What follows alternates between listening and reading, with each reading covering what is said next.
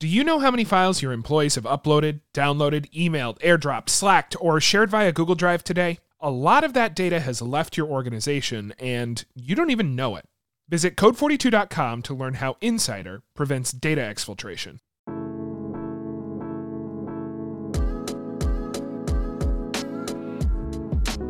Hallo zu einer neuen Folge Career mit Consider Cologne. Wir haben einen neuen Gast, der sich bestimmt gerne ganz kurz vorstellen möchte. Ja, Hallöchen, ich bin der Marc, bin fast 36, bin äh, Founder oder Co-Founder und Geschäftsführer von der Firma ST Sugar Daddies. Hört sich erstmal verboten an, ist aber tatsächlich halb so wild. Ähm, so wie der Name es schon teilweise verrät, wir ähm, machen mit Süßkram rum. Und wir haben aktuell zwei Brands im Portfolio. Einmal die Cookie Bros, Keks sagt zu naschen, kennt vielleicht der eine oder andere, und Omochi Ice Cream. ja, richtig cool. Ich weiß nicht, ob du Bescheid weißt, was unseren Podcast angeht. Wir machen das meist so ein bisschen chronologisch. Also wir suchen einen Zeitpunkt raus, der dir gut passt oder den du ausschlaggebend findest, wo dein Werdegang so ein bisschen begonnen hat, gehen dahin zurück und fangen dann von Anfang an an. Ich muss ganz ehrlich äh, gestehen, eigentlich war mein großer Traum, Fußballer zu werden.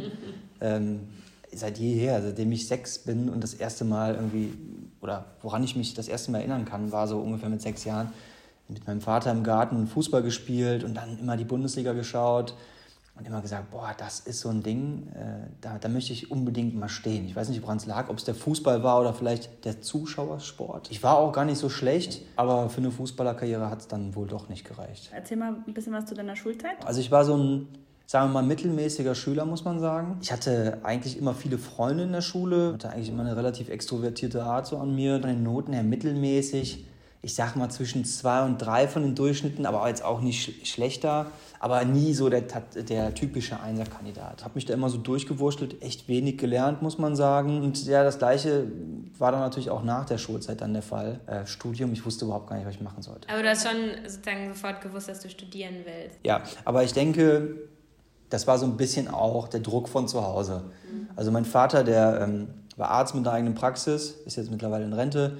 Meine Mutter hat bei ihm gearbeitet und ähm, irgendwie lag mir so eine Ausbildung immer fern. Ich weiß gar nicht warum, weil eine Ausbildung ist eine absolut gute Sache. Ja. Vor allen Dingen ähm, viel praktischer und am Ende äh, vielleicht sogar ja, besser für, für das, was kommt, weil man muss heutzutage nicht unbedingt mehr studiert haben, ist meine Meinung auf jeden Fall. Aber damals war es halt eben anders. Da gab es dann so zwei Klassengesellschaft, ne? Hauptschule, Gymnasium und dann hast du dann eben noch Ausbildung oder Studium und danach wurdest du bemessen. Ich hatte die Möglichkeit zu studieren, also habe ich es gemacht. Würdest du halt vielleicht anders machen? Also ich würde meinen Kindern auf jeden Fall einiges anders mitgeben. Ich da vielleicht nicht ganz so konservativ denke, wie es meine Eltern noch getan haben. Und was hast du dann angefangen zu studieren? Ich habe dann erstmal den Fehler gemacht, mich auf eine äh, teure Hochschule äh, zu bewerben. Ähm, ich sage jetzt keinen Namen. auf jeden Fall eine aus Köln, äh, wo man sehr viel Geld bezahlen musste, damit man dann Medienwirtschaft studieren durfte, was im Grunde nichts anderes war als BWL, nur dass du danach noch viel gefangener warst in dieser Medienwelt.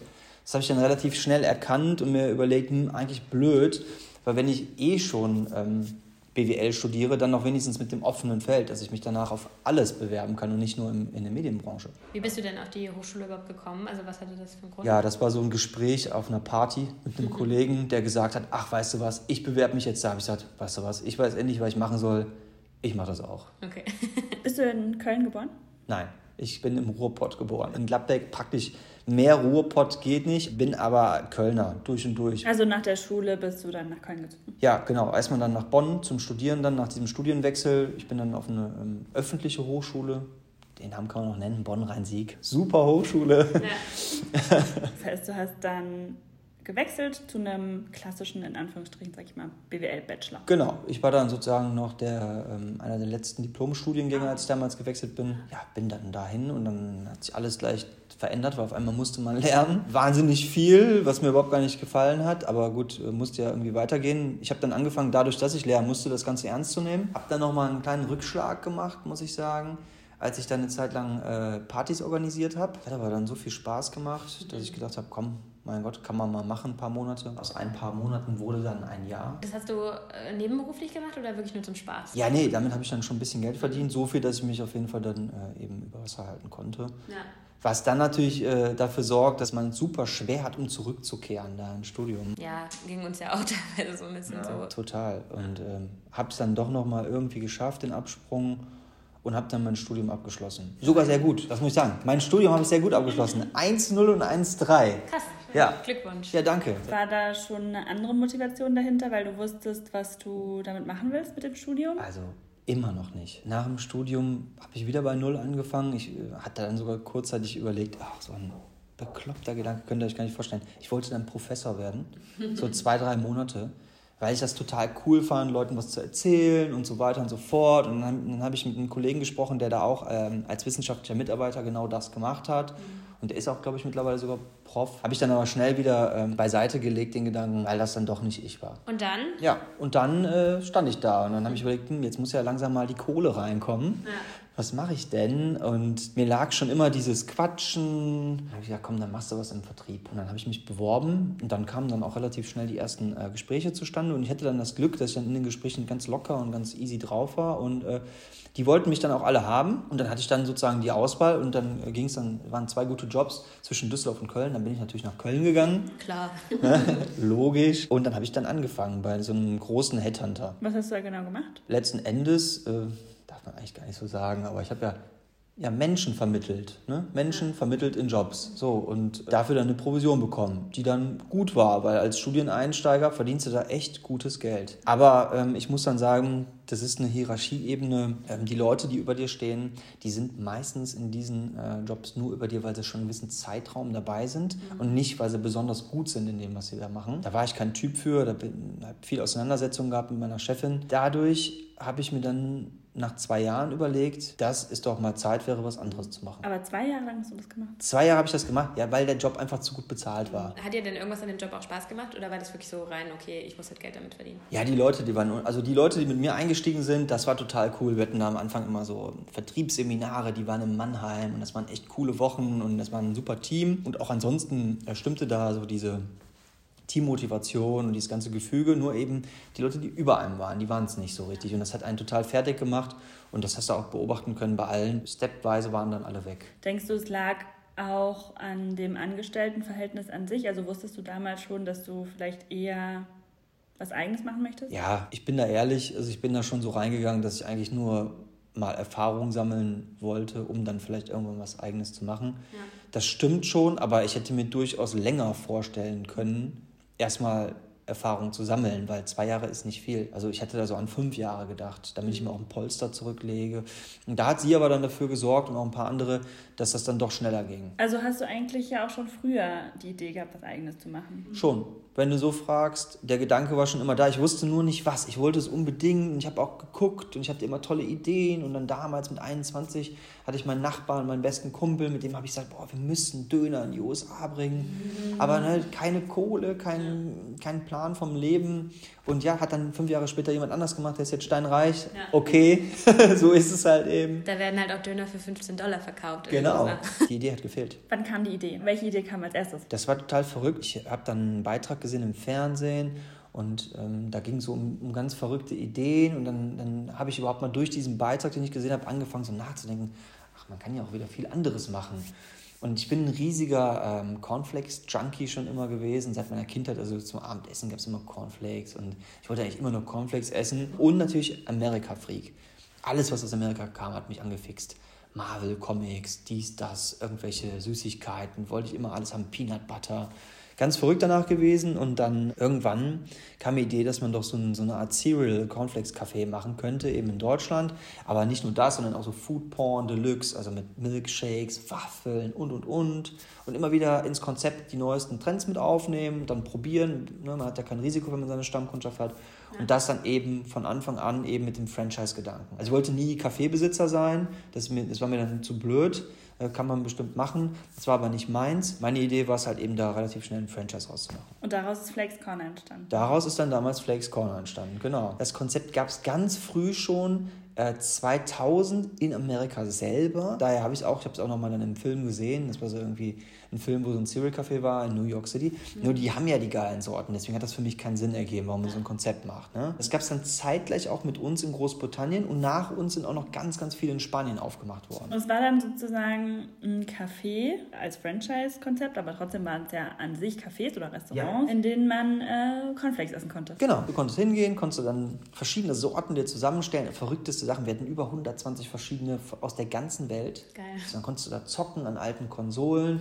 Das hat mega Spaß gemacht, auch uns selber natürlich. Deswegen haben wir es auch da so lange durchgezogen. Und dann äh, hatten wir dann äh, große mediale Aufmerksamkeit durch Galileo und Co., wo wir nichts für getan haben. Die kamen auf uns zu, weil es halt so einzigartig war. Und dann kamen ganz schnell die schnell, äh, Franchise-Anfragen. Okay, ich glaube, wir müssen noch mal ein bisschen zurück, oder? Also erstens mal, wer ist wir? Und das klingt so easy, aber man macht ja nicht einfach mal so einen Kaffee auf. Woher hattest du die Ahnung? Also das hast du doch nicht im Studium gelernt, Nee, oder? ich habe über, also verglichen mit dem, was ich später gelernt habe, habe ich überhaupt gar nichts im, im Studium gelernt. Und das ist nämlich das, was ich zu, zu Eingang meinte, dass was Praktisches wie eine Ausbildung mit Sicherheit hilfreicher ist in solchen Bereichen und in, in den meisten Studiengängen sowieso mal mehr Praxis an den Tag gelegt werden sollte, plus eben auch Themen wie Gründung etc.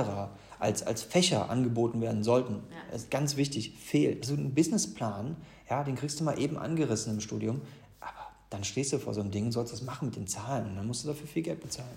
Fehlt einfach komplett der Bezug zur Arbeitswelt. Total. So, und um jetzt nochmal auf deine Frage zurückzukommen, ich habe mir natürlich einen Partner gesucht, weil ich hatte keine Ahnung von Gastronomie. Und dann habe ich ähm, damals noch ähm, familiär bedingt jemanden kennengelernt. Das war der Max, das ist auch mein jetziger Partner hier in, in neuen Unternehmen. Sein Vater hatte halt viele Gastronomien in Köln gehabt, wie zum Beispiel die Rennbahn, dann noch ein Brauhaus und, und, und.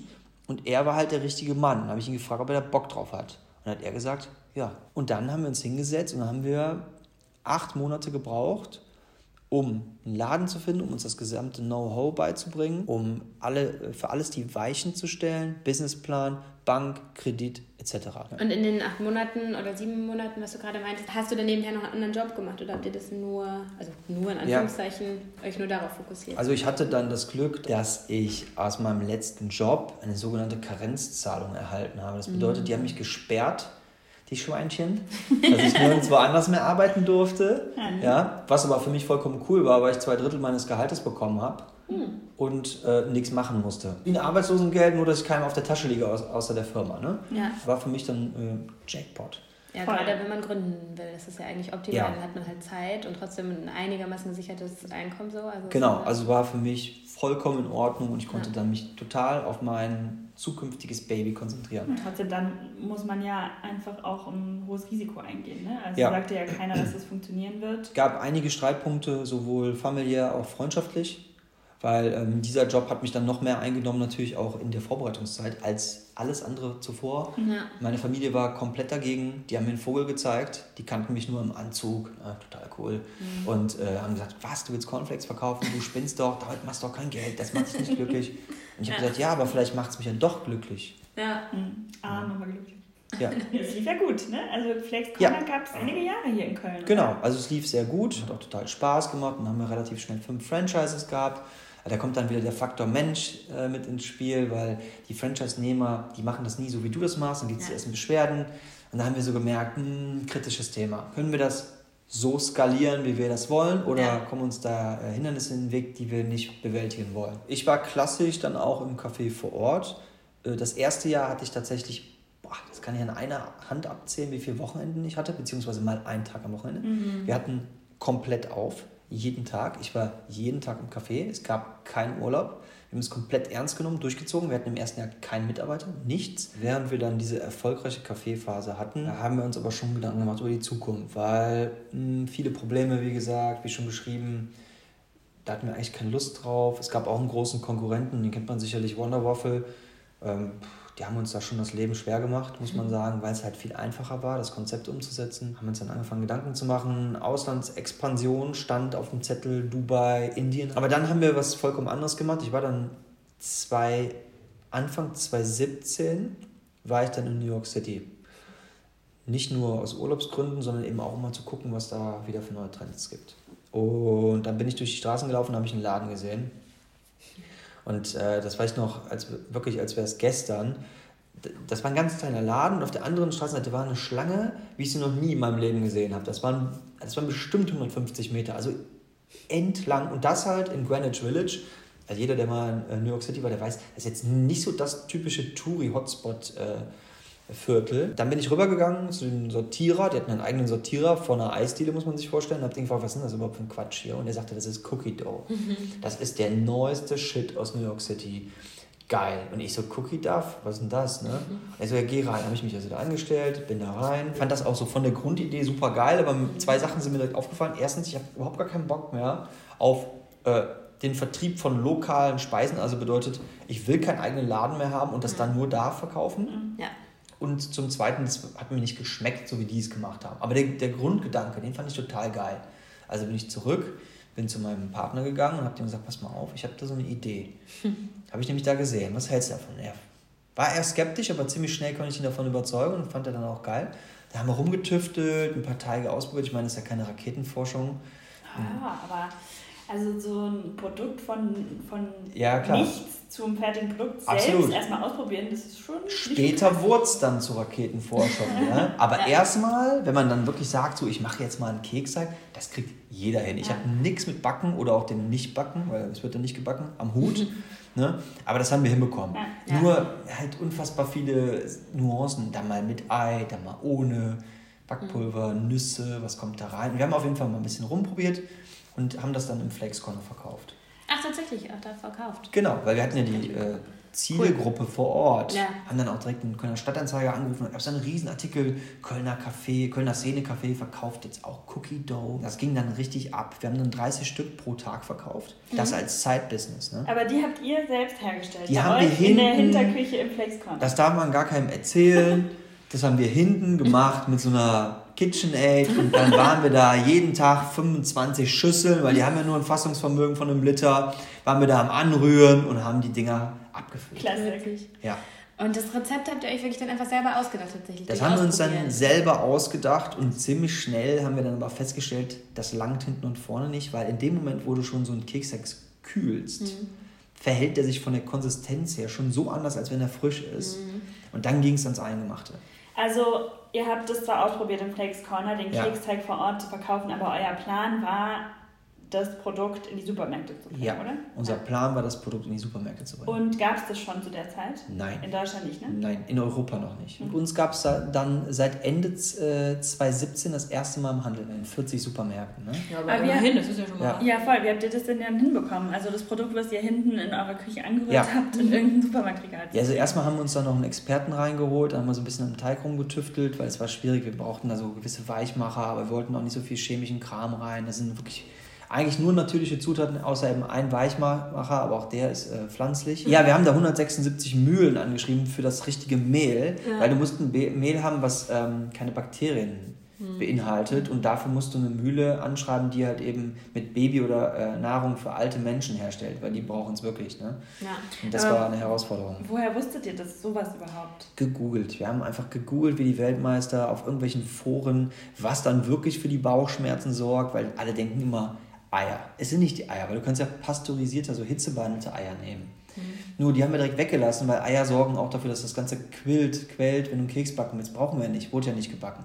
Äh, Backpulver braucht man auch nicht, wurde ja nicht gebacken. Also war das Mehl das einzige, wo die Bakterien drin sein konnten, weil, ganz einfache Erklärung, Vögel fliegen übers Feld, lassen ihren Kot runter, das Ganze geht dann durch den Mähdrescher, wird zu Mehl verarbeitet, aber der Kot im Mehl ist immer noch vorhanden. Das heißt, wenn du backst, Ah, dann äh, hast du eigentlich auch immer ein bisschen Vogelkacke mit dabei. ja? ja, nicht nur das.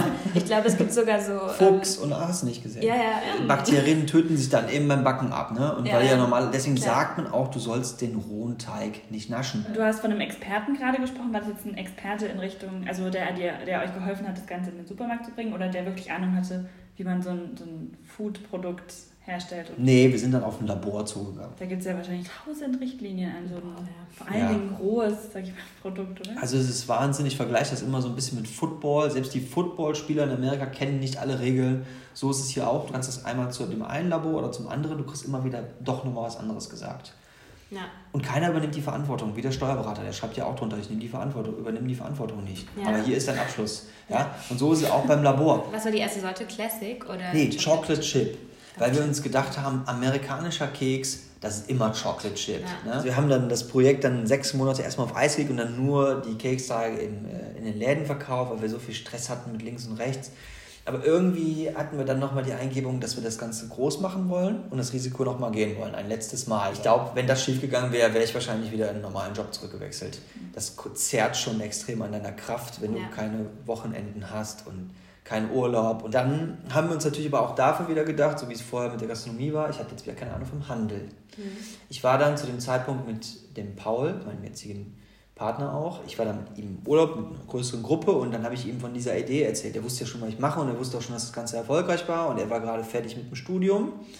Und sehr, er ist mit der Familie sehr fest im Handel verankert. Seine Familie hat mehrere Supermärkte, die kennen sich halt aus. Mhm.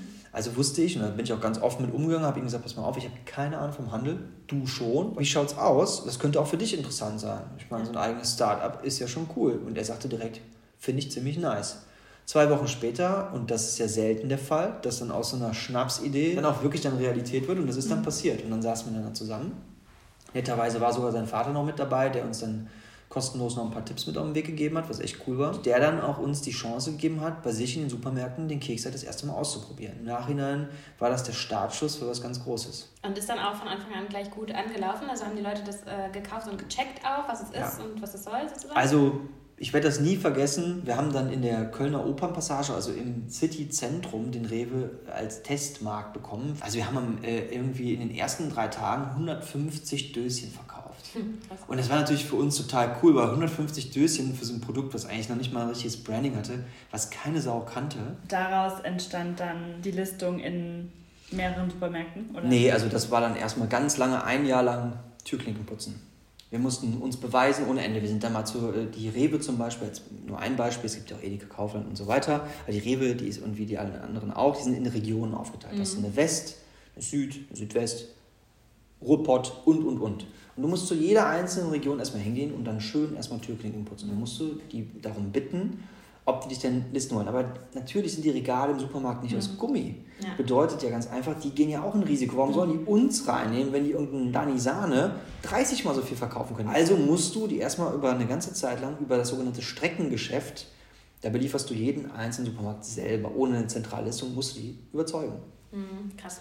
Und das ist total hart, weil das extrem viel äh, Arbeit ist und ja. extrem viel Geld kostet. Aber habt ihr danach am Anfang viele Rückschläge gehabt oder lief es von Anfang an eigentlich nee, ziemlich gut? Extrem viele Rückschläge. Extrem viele Rückschläge, weil du hast dann ja auch nicht nochmal äh, immer das Glück, dass du in einen urbanen Supermarkt kommst. Dann mhm. bist du mhm. mal an der Warze vom Arsch der Welt. Am Land irgendwo in der Sackeifel, da musst du ja auch verkaufen. Und dann verkaufst du nur noch einen pro Tag vielleicht. Ja. ja, und dann ist die Listung natürlich auch ganz schnell passé. Und das sind so viele Learnings, die wir da hatten. Also du kannst eigentlich von niemand anderem lernen, du musst es selber falsch mhm. machen und da dann deine Lehren rausziehen und dann doppelt Gas geben. Wir haben dann neue Sorten rausgebracht, dann kam dann Peanut Butter und das lief total mhm. schlecht, weil Deutschland einfach nicht dafür bereit war. Da hätte dann die Schokolade drin gefehlt wahrscheinlich. Mhm. Dann haben wir dann Klassik rausgebracht, so, wo man eigentlich denken würde, das müsste so das erste Produkt sein, lief dann total super wieder. Mhm. Dann Lemon Pie, dann Zimt und Fakt ist, es gab dann diesen einen Punkt, wo es nochmal so richtig hart auf der Kippe war, mhm. weil wir sollten eine sehr große Listung dann bekommen. Das war der Dezember 2018. Mhm. Nach der ganzen harten Arbeit über ein Jahr sollten wir dann die erste große Listung bekommen. Fakt war aber auch, wir hatten keine Kohle. Mhm. Weil äh, Erfolg bedeutet wiederum mehr Kosten. Mhm. Wir müssen ja Becher bestellen und so weiter. In Vorleistung gehen sozusagen. In Vorleistung gehen und die liegen dann da erstmal, bis du die verkauft hast. Mhm.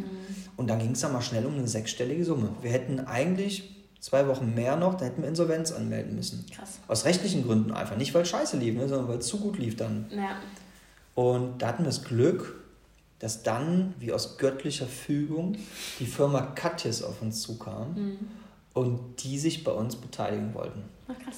Die dann gesagt haben, ey Leute, wir können das ganz quick and dirty machen. Mhm. Wir finden euch cool, wir glauben an die Idee ähm, der Geschäftsführer war so begeistert davon, der hat gesagt, kommt doch mal rum, wir wollen mal mit euch reden. Und dann standen wir auf einmal da mit unseren kleinen Döschen bei Katjes im Headquarter, total beeindruckend, über Glaswände, ne, wie in dieser Serie Suits auf Netflix. ne. Ja, und dann kamen wir dann da an und dann ähm, ja, hat er uns relativ schnell ein Angebot gemacht. Und das hat dann geklappt? Nee, das haben wir erstmal abgelehnt. Sehr gut. nee, wir fanden die total cool, da hat auch der Vibe super gestimmt, aber wir haben daran geglaubt, dass es eine richtig dicke Nummer wird. Mhm. Wenn, wir haben gesagt, wenn die jetzt schon auf uns zukommen, mhm. da muss er ja noch mehr dran sein, weil ja, ne, irgendwas war uns dann da nicht so geheuer. Also haben wir denen dann ja, ein Gegenangebot gemacht. Das haben die dann so in etwa angenommen. Dann haben wir dann äh, genau an Weihnachten, am 24. Krass. Am 24. Frohe Weihnachten. haben wir dann, haben wir dann eine E-Mail bekommen von dem CEO, mit dem wir auch sehr gut stehen. Das ist der Herr Tobias Bachmüller. Grüße an Sie, Herr Bachmüller. Ich weiß jetzt Äh, nicht, ob er zuhört, ehrlich gesagt. er hat uns eine E-Mail geschrieben, ähm, Merry Christmas. Und dann nur so den Beleg vom, äh, vom Konto, von der Überweisungsträger mitgeschickt. Cool. Ja, das war natürlich geil. Und ihr konntet dann auch die große Summe produzieren? Dann Ja, wir konnten dann die große Summe produzieren, den Auftrag wahrnehmen, waren dann gelistet in der großen Region, das erst 500 Märkte, uh, auf einen Schlag. Geil. Wie Aber viele Dosen macht das? viele. Also sechsstellige Summe auf jeden Fall. Es geht am Ende immer alles irgendwo um Geld, weil du brauchst Geld, damit du den Traum leben kannst. Ja? Und Ja. damit du Mitarbeiter einstellen kannst. Wir waren zu dritt die ganze Zeit, haben das alles allein durchgeackert. Wir sind bis nach Dorsten mit dem Auto gefahren für zehn Becher, weil wir einfach dabei sein wollten. Wir haben das Ja. gelebt, also wirklich so von, vom Bordstein zu Skyline, wobei wir noch irgendwo dazwischen sind, aber Mhm. wir haben beim Bordstein zumindest immer gestartet. Und wie viele Mitarbeiter habt ihr jetzt? Jetzt sind wir bei ähm, zehn Mitarbeitern. Und wir haben uns jetzt die ganze Zeit nur auf Cookie Bros äh, bezogen. True. Ihr habt ja eigentlich auch noch eine andere Marke und andere Ja. Produkte. Kann ich kurz was anschneiden? Klar, gerne. Ähm, ganz einfach, weil wir haben immer an das Produkt geglaubt, aber wir haben bei vielen Startups einen Fehler gesehen. Und zwar, die haben ihre kompletten Kappas eigentlich nur auf ein Produkt konzentriert und wenn das dann wirklich nur eine Eintagsfliege war, dann waren die weg. Dann war die ganze Arbeit umsonst. Also haben wir gesagt, komm, wir nehmen das Doppelte an Arbeit auf, wollen noch ein zweites Produkt platzieren, weil wir haben ja jetzt ja eh schon den Kontakt zu den gesamten Händlern. Warum soll man das nicht nutzen in einem ähnlichen Segment, was sich aber gegenseitig nicht auffrisst oder kannibalisiert? Äh, Also wir haben ja auf der einen Seite ein frisches Produkt, was ähnlich ist wie Joghurt und so weiter und auf der anderen Seite ein Eis. Also haben wir geguckt, was könnte man denn als Eis Neues rausbringen und fanden den asiatischen Markt super spannend, weil da extrem viel passiert. Im Dessertbereich kannte ich eigentlich nur Matcha-Eis aus Asien und ja, vielleicht noch diese Glückskekse. Beides nicht so meins. Ähm, haben wir geguckt und in Asien gibt es halt Mochis. Das ist im Prinzip eine Teighülle oder so ein Teigbällchen, wie so ein Windbeutel und innen drin mit so einer ja, Paste. Fanden wir aber total, naja, ekelhaft und für den Europäer vielleicht nicht ganz so cool. Also haben wir überlegt, wie können wir das, dieses Grundkonzept von diesem geilen Bällchen irgendwie dem Europäer näher bringen. Also haben wir das Ganze mit italienischem Eis befüllt. Das fanden wir total spannend. Da waren wir auch wieder die ersten in Deutschland, die das Ganze rausgebracht haben.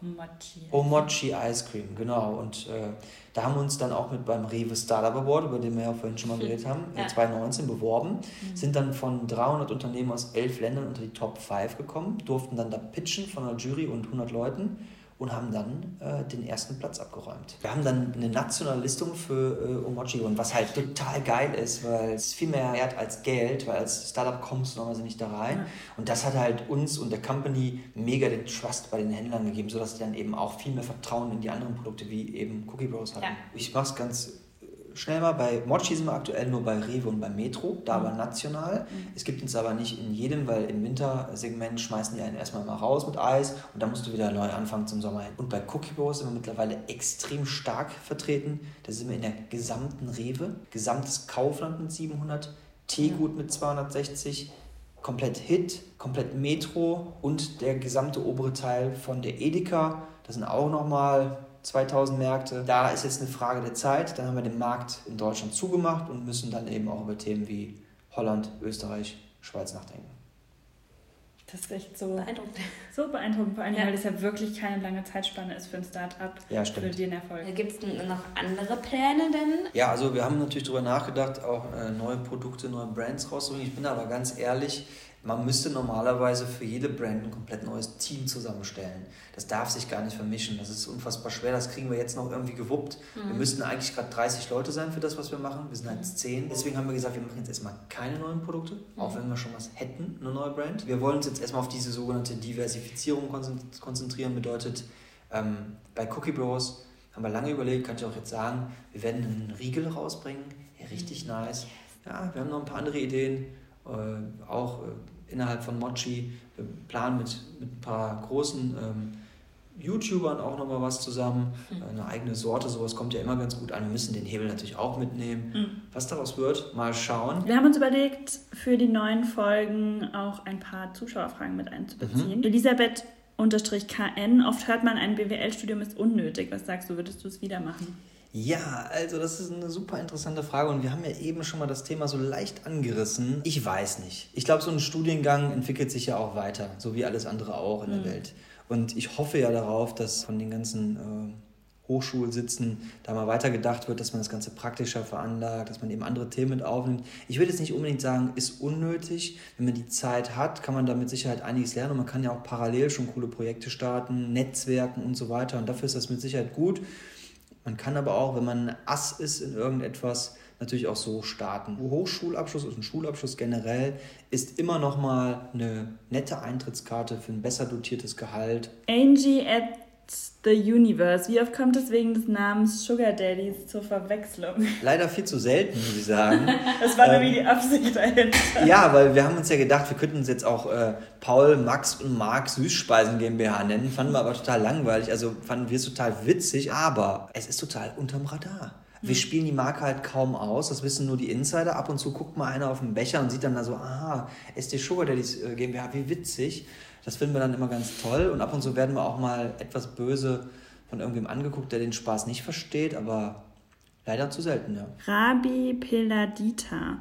Was macht er im Marketing bei der Kreativarbeit am liebsten?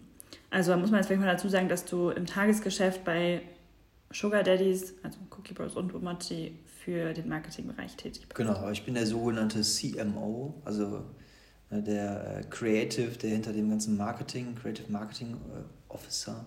Ja, und äh, ich bin zuständig für eben das komplette Brand Building. Also ich habe eine Designerin an der Hand. Bis jetzt mache ich das alleine. Wir kriegen aber bald noch eine Person und es läuft dann so ab. Ähm, ich mache mir meine Gedanken zu Strategien, also sei es jetzt irgendwelche anstrengenden Projekte wie mhm. ein Launch von einem neuen Produkt, wie zum Beispiel auch ähm, das Packaging, äh, irgendwelche Point-of-Sale-Materialien, also Werbematerialien, der komplette Social-Media-Auftritt und all das, das ist in meinem Tag verankert, strukturiert und das gehe ich dann nach und nach durch mit Redaktionsplänen, das kennt ihr ja auch. Mhm. Ne, das wird dann so und so gepostet. Klar, zwischendurch gibt es irgendwelche tagesaktuellen Themen, die muss man nochmal so reinhauen und darauf äh, äh, reagieren. Ich muss mich unheimlich viel mit Bloggern auskennen. Ja, das ist wirklich so mein Ding, weil Influencer-Marketing ist das A und O für uns. Mhm. Ohne Influencer-Marketing wären wir noch lange nicht da, wo wir sind, weil dann wären wir nur ein Produkt im Regal, was keine Sau mhm. kennt.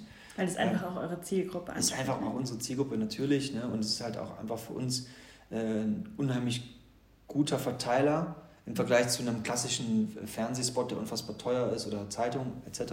Habt ihr sowas überhaupt schon mal gemacht? Wir haben mal Pla äh, riesige Plakate in Köln ah, geschaltet. Ja, das ist schweineteuer, ein Plakat. Mhm. 1000 Euro, wir hatten davon mehrere. Ähm, am Ende äh, konntest du überhaupt nicht messen, wie erfolgreich oder unerfolgreich das Ganze war. Und ja, beim Influencer-Marketing, da kannst du es in Ansätzen messen. Mhm. Da siehst du sofort, wenn ich einer poste, gehen die Zahlen hoch. Ne? Da kommen die DMs rein und so weiter. Und das ist mein Job. Der ist sehr umfassend, muss ich sagen. Ich bin auch so ein bisschen das Sprachrohr nach außen, PR und so weiter. Und was ich daran am, am liebsten mag, eigentlich, dass ich meine kreative Art ausleben kann, weil dem Ganzen sind keine Grenzen gesetzt. Also wir sind noch keine alteingesessene Marke. Ich kann fast alles machen. Natürlich mhm. gibt es Regeln, an die ich mich zu halten habe. Wir machen jetzt hier nicht irgendwelche Werbung mit Drogen oder sonstiges, einfach auch weil das nicht wir sind. Ne? Andere würden den Step vielleicht gehen. Wir passen da schon ein bisschen auf, aber ansonsten sind wir schon frech.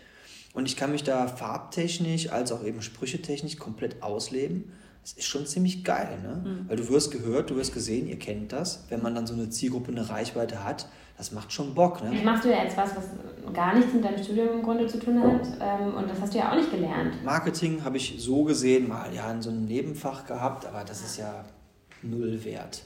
Äh, das, was ich mache, ist im Prinzip, ich bezeichne das immer als Hands-on-Marketing, weil ich einfach mache, mhm. viel ausprobiere, was klappt, klappt, was nicht, nicht, dann vergesse ich es wieder und ähm, ich gehe auch nicht nach irgendwelchen Strukturen vor, die mir irgendwer mal gegeben hat. Klar gucke ich mir mittlerweile irgendwelche YouTube-Videos an, um zu gucken, wie funktioniert SEO, wie funktioniert das, mhm. wie schalte ich eine Ad, muss ich mich auch reinfuchsen. Mhm. Das war so Selbststudium letzten Endes, viel Zeit damit verbracht. Ich telefoniere unfassbar viel mit Leuten, die mehr Ahnung haben als ich, um mich da weiterzubilden. Netzwerken, Riesenthema. Aber ansonsten habe ich das nicht gelernt. Und aber diese kreative Art, glaube ich, das war schon immer so in mir drin und das hilft mir gerade unfassbar viel dabei. Es war ein sehr interessantes Gespräch. Wir haben ja zum Abschluss immer noch äh, dieselben drei Fragen, die wir allen Gästen stellen, die du gerne so spontan und auch kurz, wie du möchtest, beantworten kannst. Also kann auch nur ein, ein Wort sein sozusagen. Das erste haben wir, glaube ich, jetzt schon angeschnitten. Das ist, was du als Kind werden wolltest. Fußballer, ja. bleibe ich bei. Was machst du als Ausgleich zum Beruf? Ähm, ja, ganz ehrlich, also ich habe jetzt wieder angefangen vor sechs Wochen aktiv mit Sport. Ich habe es davor in der kritischen Phase ein halbes heftig schleifen lassen. Das war nicht ausgeglichen. Also da habe ich es verpasst. Das sollte man machen. Ich hatte keine Lust mehr. Ich kam abends nach Hause und bin da echt dann, nee, dann kommen lieber Netflix dann nochmal oder Hund, Frau und so weiter. Ja, und die letzte Frage ist, was bedeutet es für dich, erfolgreich in deinem Beruf zu sein? Ja, also jetzt kann ich ja wirklich sagen, wir sind erfolgreich. Vor vielleicht noch einem Jahr waren wir ja für viele schon erfolgreich, aber jetzt sind wir wirklich erfolgreich. Es ist einfach nach all den Jahren, und es waren ja auch immer wieder Teilerfolge, aber nach all den Jahren, wo so viel Mist passiert ist, wo man so viele Rückschläge hatte, wo man so oft gedacht hat, man gibt auf, ist es einfach jetzt eine absolute Genugtuung, Selbstverwirklichung, ein Stück weit auch stolz und ich merke auch, es kommen Leute auf mich zu, die sagen, hey, das finde ich echt cool, was du gemacht hast und das gibt mir immer so viel Power für die nächsten Steps. Das ist schon ein schönes Gefühl. Wenn man jetzt noch Fragen an dich hat, wie kann man dich am besten erreichen? Ja, ich sage immer äh, LinkedIn. das habe ich jetzt für mich entdeckt seit drei Monaten. Gerne, äh, wenn ihr denn schafft, meinen Nachnamen äh, zu schreiben. Aber wenn ihr einfach nur M-Ü-H-Ü eingibt, da solltet ihr eigentlich nur mich finden. Vielleicht noch meinen Bruder, aber sonst gibt es auch keinen auf der Welt. Da könnt ihr mich gerne adden. Ja, wir verlinken äh, das alles in den Show Notes. Ja, gerne. Ciao, Kakao. Schön mit Öl. Schön mit deine Geht. Dann kommt unsere coole Outro-Musik.